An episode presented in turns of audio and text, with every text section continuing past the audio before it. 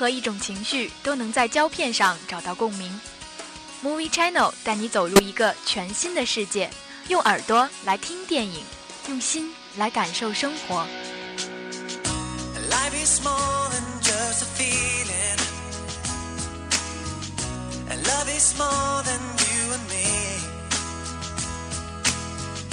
No matter what this world stop me oh. on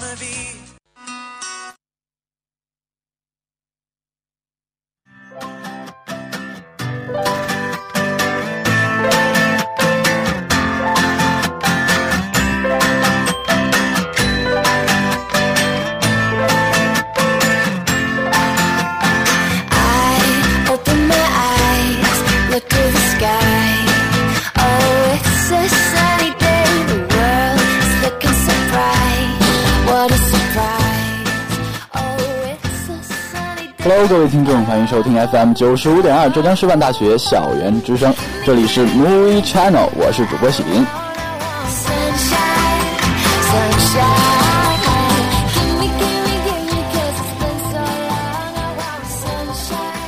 难得做一次电影的题材啊其实主播我也是非常的激动呃、因为其实各种呃各位听众他你们去看电影的时候，其实都是抱着一种啊，我觉得是一种相爱相杀的感觉去看电影的啊、因为比如说像我啊看一种很文艺啊、很卡通或者很有呃意思的电影的时候，我就会抱着很欣赏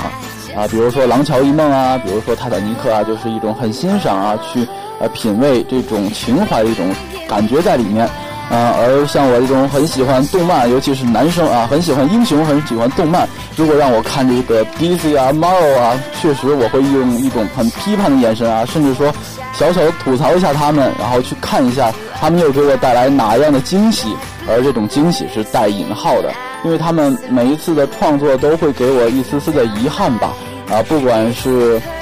剧情还好啊，还是这些特技也好，可能都没有做到让我们动漫迷满意的一个地步啊。但是不管怎么说，电影永远都是啊可以代替一个世纪啊，或者说代替一种文化的一种东西啊，它的这一种传承的能力是无法替代的。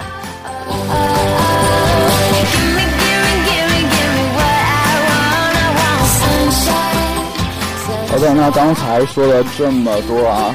呃，先介绍一下我们今天 Movie Channel 的主要内容吧。那第一个板块还是为您带来四条非常有意思的这一周的电影资讯。那第二个板块啊，我只提两个字，你们慢慢去猜啊，就是内裤两个字。呃，可能你们都会想歪，千万不要想歪。那第三个板块呢，就是票房排行榜啊，一起盘点一下这一周啊有哪些好的电影去上榜了。好的，那一段音乐过后，进入我们今天的 Movie Channel。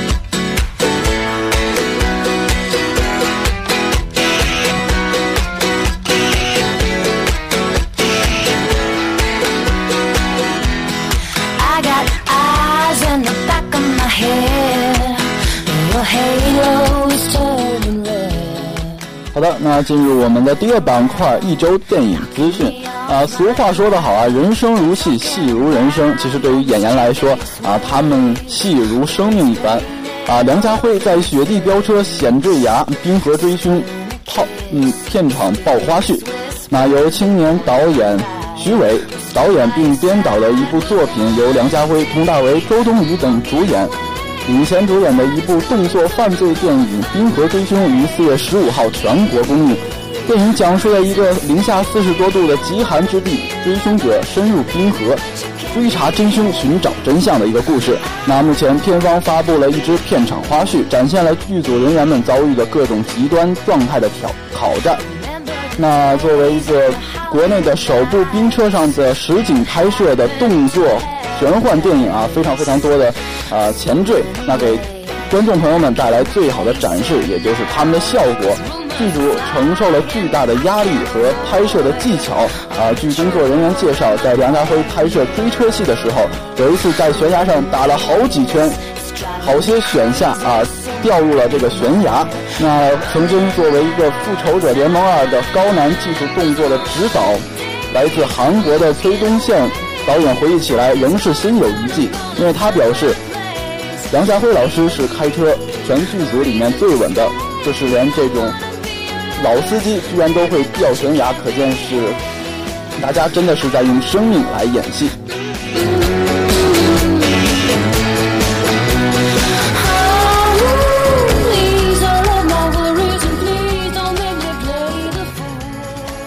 那第二条资讯呢，是中国的又一部经典巨作啊，又要引起一封青春和校园的热潮了。就是谁的青春不迷茫发特技，白敬亭、李宏毅校园飙舞。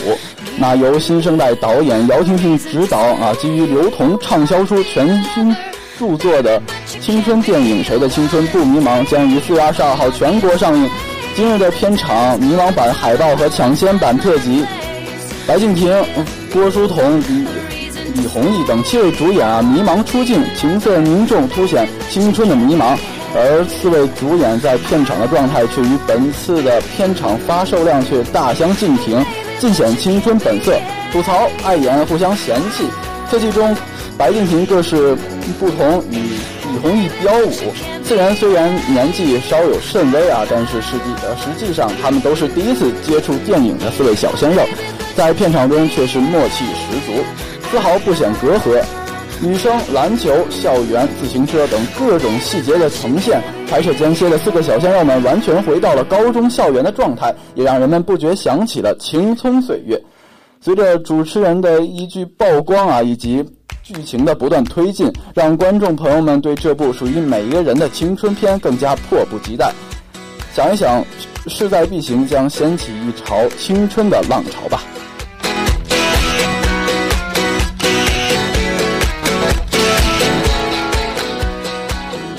好的，那说完国内的，看来最近韩国最火的电视剧啊，也是按耐不住了。但是这一次要介绍的是一个韩国电影，李秉宪搭孔孝真新片《Cigarette》火爆来袭。那韩国艺人李秉宪、孔孝真和安少熙携手出演电影《Cigarette》，在电影中将于近日开拍，并于今年下半年上映。《Cigarette》讲述的是整个韩国陷入某个冲击的某个事件的核心人物突然的失踪而引发的故事。李秉宪饰演的因为某一个事件啊，给韩国带来种种影响的男主人公而又神秘失踪。孔孝真则饰演与儿子一起在澳大利亚生活的原小提琴手，安少熙则饰演在澳大利亚打工并梦想成为有钱人的韩国女留学生。李孝宪、李秉宪表示，他自己看到剧本后就被扣人心弦的剧本和澳大利亚的异国风情所打动，没考虑多久就同意了出演。而孔孝真则表示很高兴能和李秉宪一同出演这样优秀的作品，而安少熙更是表现，呃，能和两位前辈一起合作，一定能让他学到不少东西，也让我们一起来期待一部这个作品吧。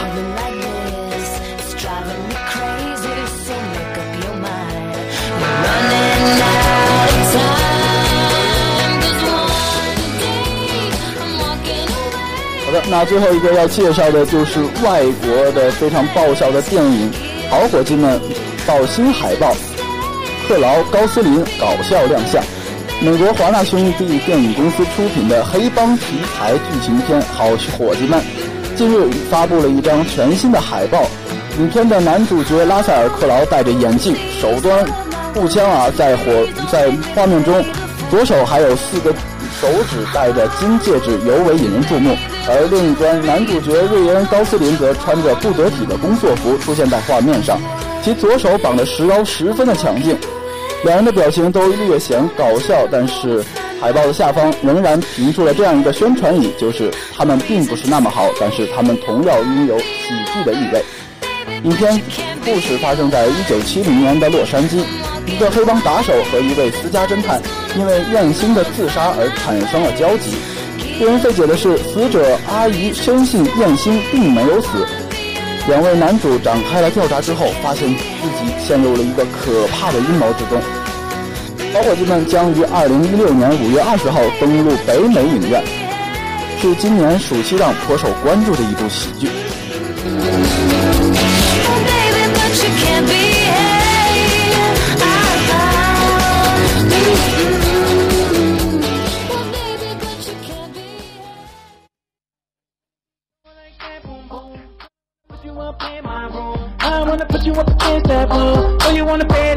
Go go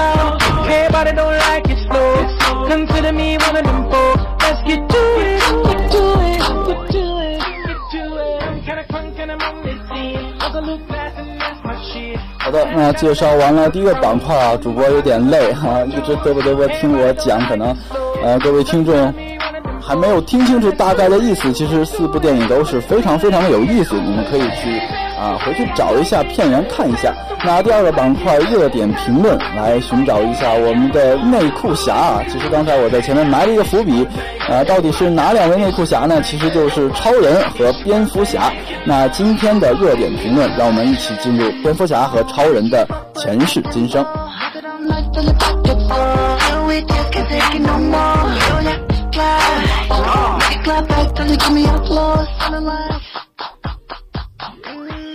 嗯，其实听到主播的话语啊，包括我选的一个背景音乐，大家可能都觉得，呃，今天的热点评论可能并不像以前一样啊，很直白的讲，因为我实在是作为一个漫画迷啊，坐不住了。我确实要吐槽一下这部电影，并且包括 DC 公司的种种啊情怀，包括他做的一些事情，都让我作为一个呃美国英雄主题的漫画迷啊，表示非常非常的失望。啊，但是各位观众，你们如果可以去看一下的话，还是非常非常有意思的，至少特技还是不让你们失望的。那这一部《超人与蝙蝠侠的大战》，要在追溯到超人钢铁之躯的结尾。啊，在哥谭大战之后啊，好像超人干了很多很多，呃，非常非常大的事情啊，搞了动作，并且好像把布鲁布鲁斯韦恩的大厦给撞塌了。所以作为男主角的蝙蝠侠坐不住了，他居然在我的地盘上动手，大哥啊，这可是我的地盘啊！其实超人作为人类的神啊，布鲁克维呃布鲁克布鲁斯韦恩啊，作为一个超人般的呃警察啊，他就是法律的一个定向标吧。呃，蝙蝠侠在人们中的记忆中是永远都是呃在黑暗中啊，慢慢的守候这些呃罪犯们，然后把他们一网打尽。那其实本来井水不犯河水的两位英雄呢，为什么会打起来？或者说，呃，这一部电影到底是想表达什么？我们之后再去讲啊。但是作为一个漫画迷，我们想吐槽的并不是这一部电呃电影的本身，而是它包含了很多很多的内容。那我在开始之前先刨一个小问题啊，既然蝙蝠侠和超人都打起来了，呃，各位听众朋友们，你们觉得哪一方会打赢呢？那好的，第二个板块，我们先首先介绍一下超人的种种战绩吧。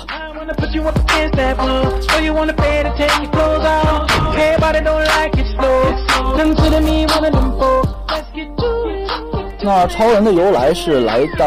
一九八三年啊，DC 漫画公司啊，在他的海报上画了一个这样的一个漫画啊，然后由几个犹太人完成的这一部作品。其实啊，如果说你们不喜欢这些漫画的话，可能不会去了解。而作为资深漫画迷，应该非常非常了解这一段，我就不细讲了。咱们先回到一九七八年的超人啊，其实超人真的。呃，从天而降、出类拔萃的能力啊，包括他和火车赛跑的追风男孩，真的是真的是太牛了，啊、但是作为一个非常啊文雅的、呃平常戴着一个眼镜啊，书生意气，非常文雅的一个记者，居然穿上内裤之后就可以拯救地球了，并且他还是有非常非常的坏蛋们等他去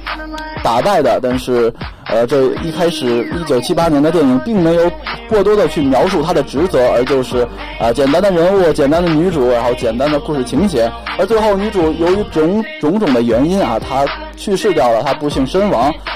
超人居然脑洞大开，他自己围绕了地球逆向飞行，飞了几万个小时之后，时光倒流了，我真的是不敢相信。然后女主就活了，真的是有能力，好任性啊！我不能理解，作为一个超人，作为一个漫画迷，居然看到这样一个事件发生，哎，其实想一想还是挺神奇的。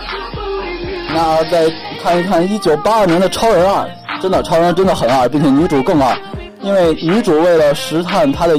呃男呃朋男朋友的真实身份啊，好像女主是发现了她自己男朋友是超人。啊，第一次先是以跳楼威胁说男主会不会来救她，啊，结果果然救了，拿一个床就把她解决了。而第二次，呃，女主还是不甘心，她居然用空包弹啊向男主开枪。最后，好吧，男超人说我不干了，带你装逼带你飞吧。结果就带着我们的男主呃女主角啊一起飞向了云呃云河。而一九八三年的《超人三》其实真的没有什么可说的啊！我看了那部电影，我只有十个字来形容，就是反派不够坏，超人不够帅，无法无法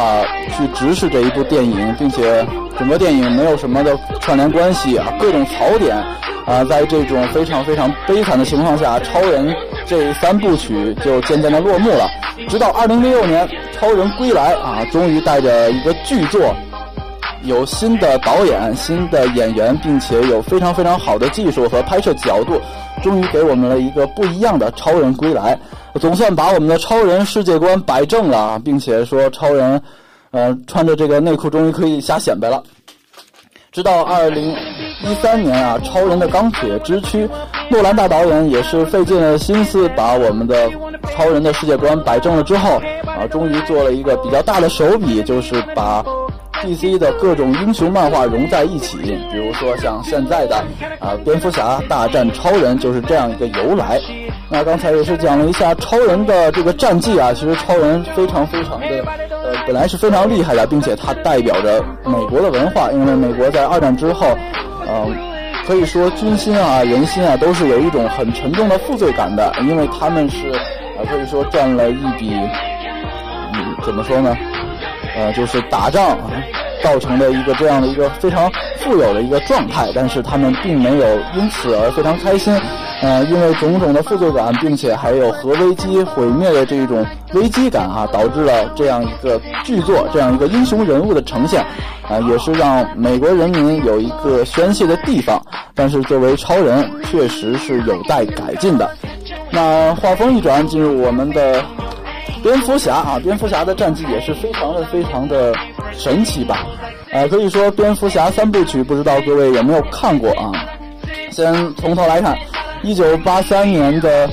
一九八九年版的蝙蝠侠，不同于诺兰的前传系列，就是刚才我介绍的三部曲，那他蝙蝠侠没有经历过任何的训练啊，轻松打败。呃，各种反派，并且他打败的都是那些穿着布衣的小反派，而那些大反派呢，衣冠楚楚啊，还在里面开会说我们怎么去解决这个，解决掉这个蝙蝠侠。而到后来打败了小丑，小丑可能是作为第一部里面非常有意思并且非常扣人心弦的大反派来说，超人是意外把他的嗯对手扔在了一个化学反应池里，而这个对手并没有死掉，成为了真真正正的大反派，然后。蝙蝠侠就开始打小丑，而到一九九二年的《蝙蝠侠归来》啊，黑暗风格依旧，但是话题却并不那么单调，来到了企鹅人的故乡啊，并且他认识到了猫女，还结识了他自己的呃非常好的伙伴，就是罗宾。但是，一九九二年的特技真的只能让我用恶来表示。啊，就一直在看超人秀他的内衣啊、内裤啊，还没有内裤，非常非常的崩溃啊！但是这样可以插一句啊，虽然蝙蝠侠做的并不是很好啊，但是猫女，呃，可以说很多粉丝们都认为猫女已经超过凯瑟琳版的猫女了啊！我只想说，你们有没有为凯瑟琳的粉丝们考虑过猫女？猫女？好的，那来到了一九九五年的《永远的蝙蝠侠》啊啊，并且导演。做了一些改变啊，人员也做了一些调整啊，由本来是由迈克尔基顿扮演的，换成了方基莫。啊，可能很多小伙伴们都说哇，方基莫好帅，他的有棱角啊，然后脸上非常的呃有棱角，可以适合到这个角色啊。但是这种大牌演员上映本来都是独当一面的，比如说施瓦辛格啊，比如说黑衣人里面的那个老头子啊。不细说了，他们都是独当一面的大牌，可是加入到了这个蝙蝠侠系列里面，却是让我们槽点无限啊！并且根本没有什么剧情可言啊、就是乱打一气，然后男主角拯救世界这样一个环节，让我非常非常痛心。作为一个啊、DC 和 Marvel 的漫画迷来说，我觉得 Marvel 做的是非常非常的好的啊、那。蝙蝠侠的介绍和蝙蝠侠的战绩就先讲到这里啊，我们接下来慢慢往下走，进入正义联盟的由来。其实正义联盟本来 DC 是非常非常元老级的人物，包括蝙蝠侠和超人这两个人都是非常非常的有代表性的意义，但是却不如 Marvel 做得好。因为在蝙蝠侠诞生后的二十二年，Marvel 才浮出水面。但是它作为一个大的公司，它有这样的一个意识，就是每一部英雄串起整个故事。如果你看到其中一个电影，其实你看到的就像电视剧一样，你只看了一集，然后各种漫画迷们会继续往下看，看直到追到完整。而就这样躺着都能数钱的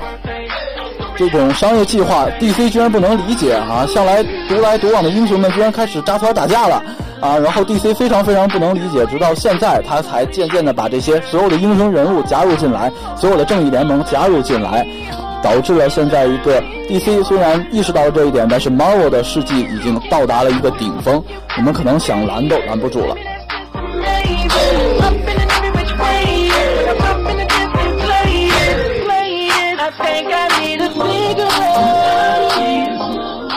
就是在节目之前我说了，蝙蝠侠和超人到底谁比较强？其实，呃，换句话来说，他们两个都是无敌的，啊。总结一下他们的战绩，不管是打小丑啊，这边是拥有猫女，拥有呃罗宾逊来说，他们都是非常非常厉害的角色。但是作为扎克施耐德啊，作为一个导演来说，他们想用这种方式把两个角色融在一起，是非常非常好的一个想法。而超人和矛盾的呃冲突点到底在哪里？其实我们并不用细说，大家看过电影啊、可能线路并不那么清晰，但是你们能理解啊其中的意味就好了。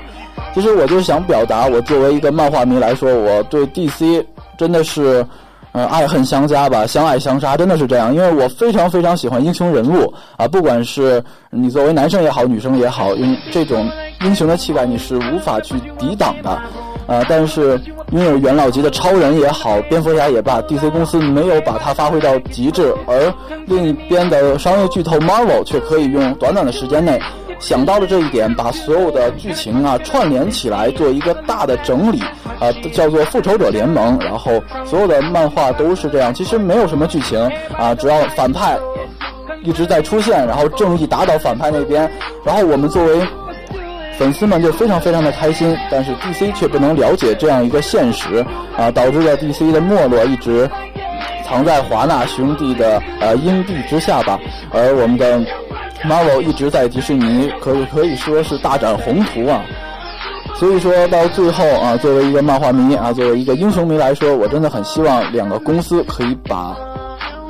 电影放在第一位，而不是把赚钱放在第一位。我非常希望超人和蝙蝠侠永久的归来。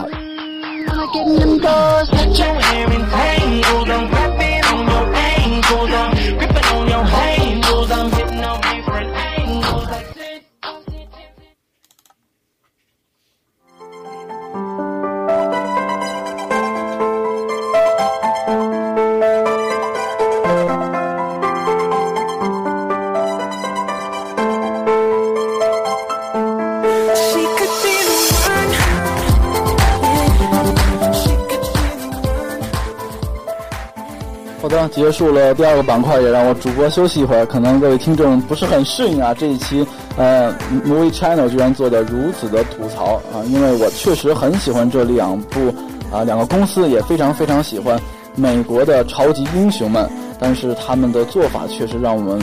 粉丝太寒心了。好的，那心情转化一下啊，我们进入第三个板块票房排行榜啊，来搜索一下中国内地排房排行榜前五名。那第五名《爱情麻辣烫之情定终身》，本周排行啊一千五百五十六万，累计票房一千七百二十九万。那第四名《美鱼人》，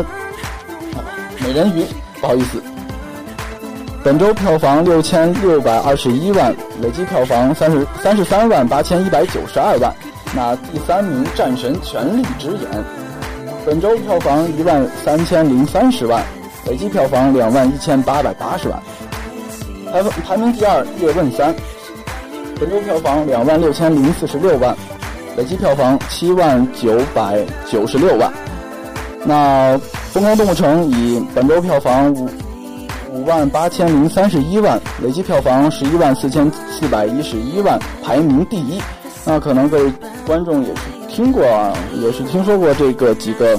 影片，也是看过其中的几部影片。我也是啊，稍稍的呃了解过这几部电影，也是非常非常的有意思。但是它作为 Top Five，真的可以一直嗯、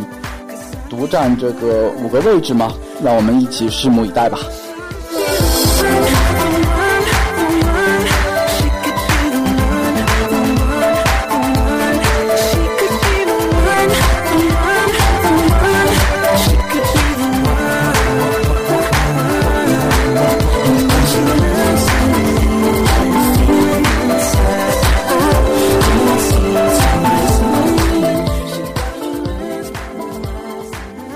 时间也是差不多了，我们今天回顾一下